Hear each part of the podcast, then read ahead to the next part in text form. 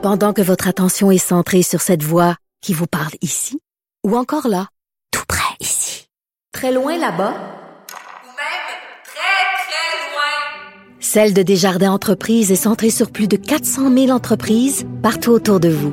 Depuis plus de 120 ans, nos équipes dédiées accompagnent les entrepreneurs d'ici à chaque étape pour qu'ils puissent rester centrés sur ce qui compte, la croissance de leur entreprise. C'est aujourd'hui 13 janvier qu'on apprenait qu'elle allait être la vraie liste des euh, films en nomination pour les Oscars, parce que vous le savez, il y a des listes préliminaires qui sont des longues listes. Et là, maintenant, aujourd'hui, c'est vraiment la courte liste des films qui sont en nomination. Et je n'ai qu'une chose à dire. Aïe aïe. Pourquoi aïe Je ne sais pas comment les membres de l'Académie vont faire pour voter. Écoute, dans, dans, la plupart des catégories, la compétition est absolument féroce. Alors, on va en parler avec Maxime Demers, qui est journaliste et critique de cinéma, Journal de Montréal, Journal de Québec. Bonjour, Maxime. Bonjour. Écoute, Maxime, je fais juste regarder la catégorie meilleur film, hein, qui est quand même la catégorie la plus importante. Écoute, il y, y, y a que des chefs-d'œuvre. Il y a que des chefs-d'œuvre. Il y a Parasite, le film sud-coréen. Il y a 1917 que j'ai vu en fin de semaine. Je suis complètement tombée en bas de ma chaise. Once Upon a Time in Hollywood, qui est un film extraordinaire. Joker, qui est fabuleux. The Irishman, qui est extraordinaire. Le Mans 66, Jojo Rabbit, Les filles du Dr. March. Est-ce que tu te rappelles, toi, et Marriage Story, qui est vraiment un film bouleversant, est-ce que tu te rappelles qu'il y ait eu, dans l'histoire récente des Oscars, une telle compétition de haut niveau dans la catégorie meilleur film? C'est vrai, tu as raison. C'est euh, non, euh, surtout que depuis qu'ils sont passés à, une possibilité de 10 films pour ce prix-là, euh, il y a des années, on se disait bon, qu'est-ce que ça fait là tel film? Ça diluait un peu. Cette année, tu as raison, c'est vraiment la, la, la, plus. Moi, je dirais que c'est la plus forte, la sélection la plus forte depuis qu'ils sont passés à, ils ont élargi à plus que cinq films. Là, cela dit, pas tout à fait d'accord pour Jojo Rabbit. mais, non, non. Euh, mais, ben, je l'ai pas vu, mais bon. Euh, mais ceux que j'ai nommés sont vraiment très, très bons. ouais, on, est d'accord pour le reste. Ouais. Mais, en tout cas. Mais, euh, mais oui, surtout ben, un film comme Little Woman qui était passé sous le radar, puis j'ai eu la chance de voir il y a, quelques jours que j'ai vraiment adoré. Là. donc oui, oui, effectivement, c'est une, bon, il y a un film de Scorsese, il y a un film de Tarantino. oui, c'est vraiment une très bonne année effectivement. Alors, ce qui est intéressant, c'est que le film qui, euh, euh, d'après moi, va l'emporter vraiment haut la main dans la catégorie euh, film international, c'est comme ça qu'on appelle maintenant le film. Avant, c'était meilleur film dans une langue étrangère. Donc, mhm. meilleur film international, meilleur film étranger. Donc, Parasite de, évidemment, le gars, j'arrive jamais à prononcer bien son nom, Bon John Ou, c'est ça? Bon. Ouais. Eh ben, ce film-là est aussi en, en, nomination dans la catégorie meilleur film et dans plein d'autres catégories. Donc, c'est tout à fait possible que ce film-là euh, rafle plein de prix. Puis ceux qui l'ont vu disent que c'est un chef-d'œuvre, dont moi, puis toi aussi, tu l'as vu. Et ceux qui ne l'ont pas vu, ben, devraient tout à fait cessante courir aller voir ce film-là qui ressemble, c'est un ovni, ça ressemble à aucun autre film que vous avez vu, là. Ah, absolument, c'est un mélange de, de thriller, de, de, comédie noire.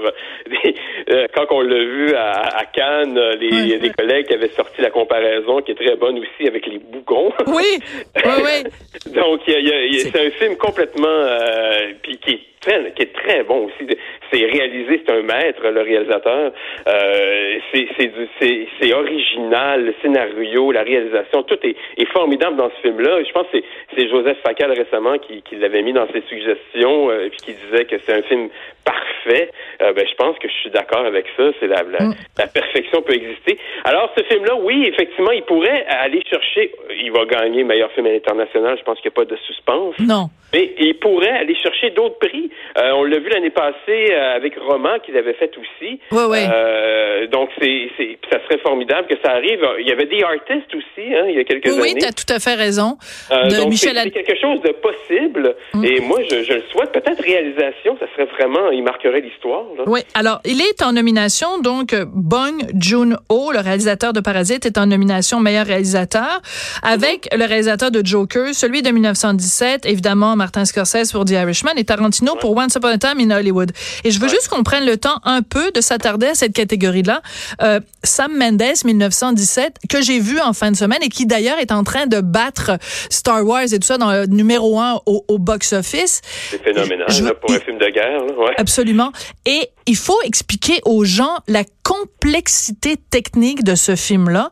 C'est qu'en fait, on a l'impression que c'est un long plan séquence, donc le film dure deux heures. On a l'impression que la caméra ne cesse jamais de tourner pendant deux heures. En fait, il y a des petites prouesses techniques où à un moment donné, on passe devant un arbre, puis bon là, on, on se rend compte que finalement, il a peut-être coupé à ce moment-là, puis qu'il reprend après.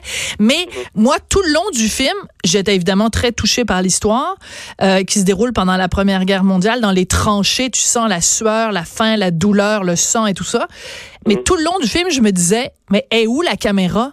Qui Ouais. tient la caméra? Comment elle se déplace? Comment ils ont fait ça? Je sais pas si tu as vécu la même chose, mais c'est capoté, là. Mais je pense que oui, effectivement. Pour, pour la prouesse technique, ce film-là, je pense que euh, pour la réalisation euh, euh, va, va se démarquer. Là. Mais c'est vrai que c'est un effet de, de, de, de plan séquence. On s'entend que ça aurait été impossible de faire un vrai plan séquence.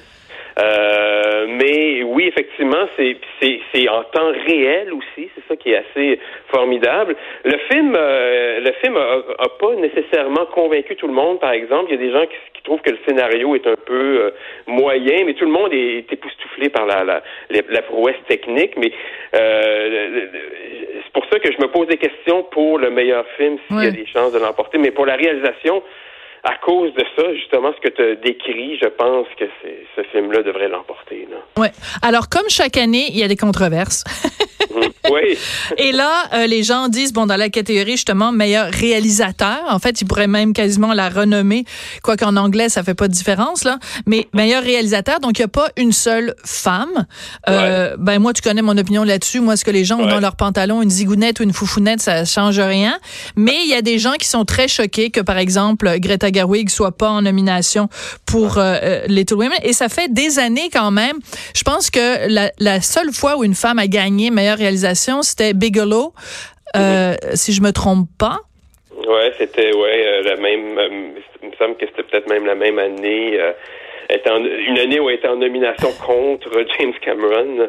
Euh, si je me trompe pas également, là, je pense que c'était pour The Earth Locker. Oui, oui, c'est ça, exactement.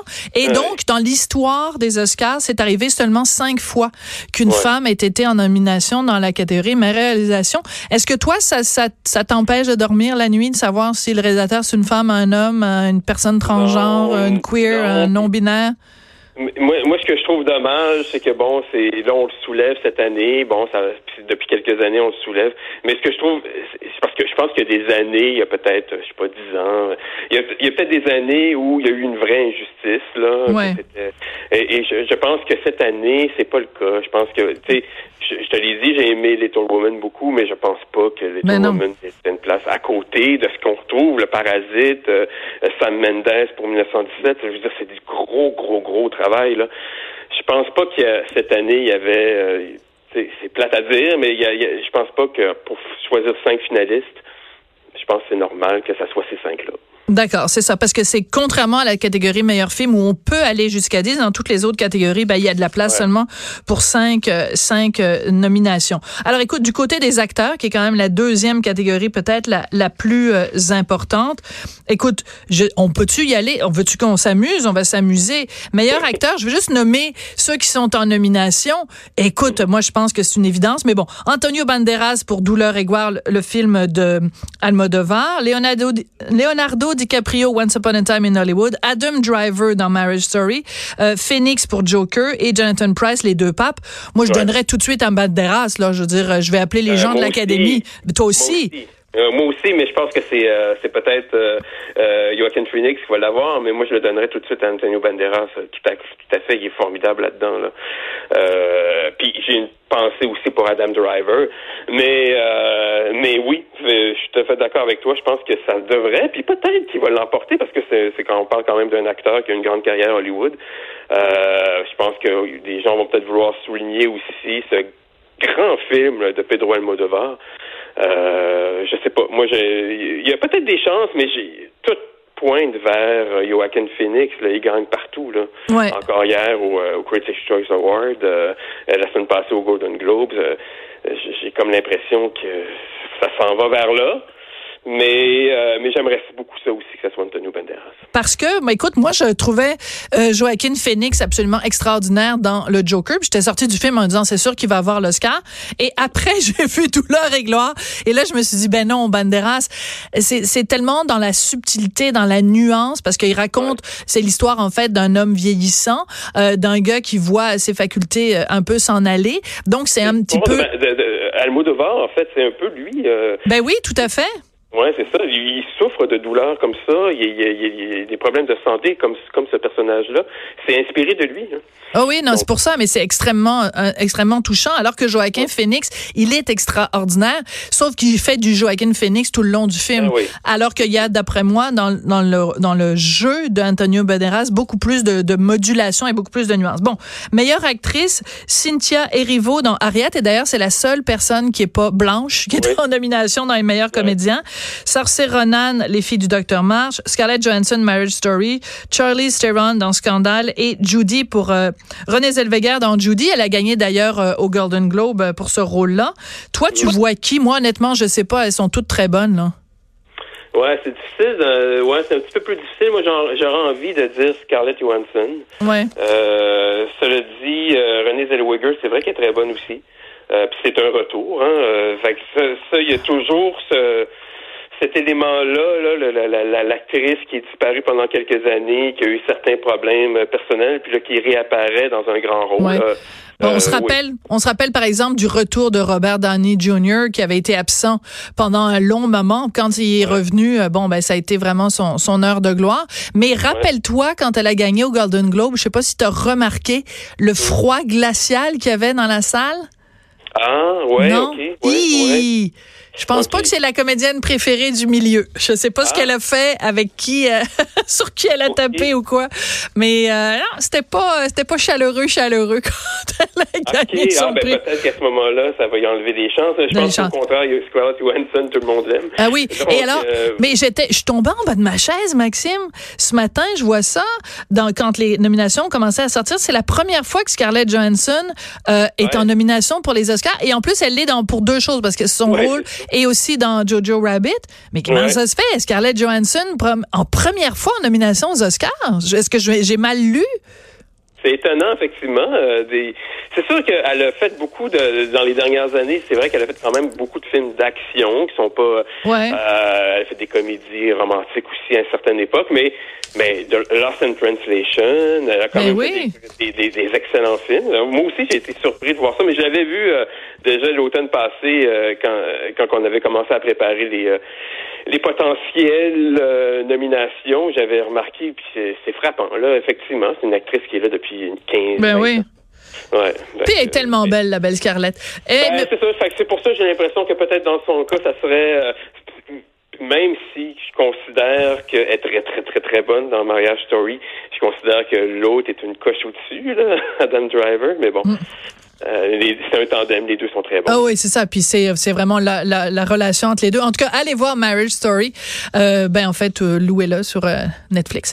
Merci beaucoup. Ça a été euh, très sympathique de te parler, jeune homme, Oui. Maxime Oui, Demers. oui, Donc rendez-vous le 9 février. On va savoir euh, qui, euh, après avoir remercié Dieu et l'Académie, euh, qui euh, les gagnants vont remercier. Ça va être intéressant.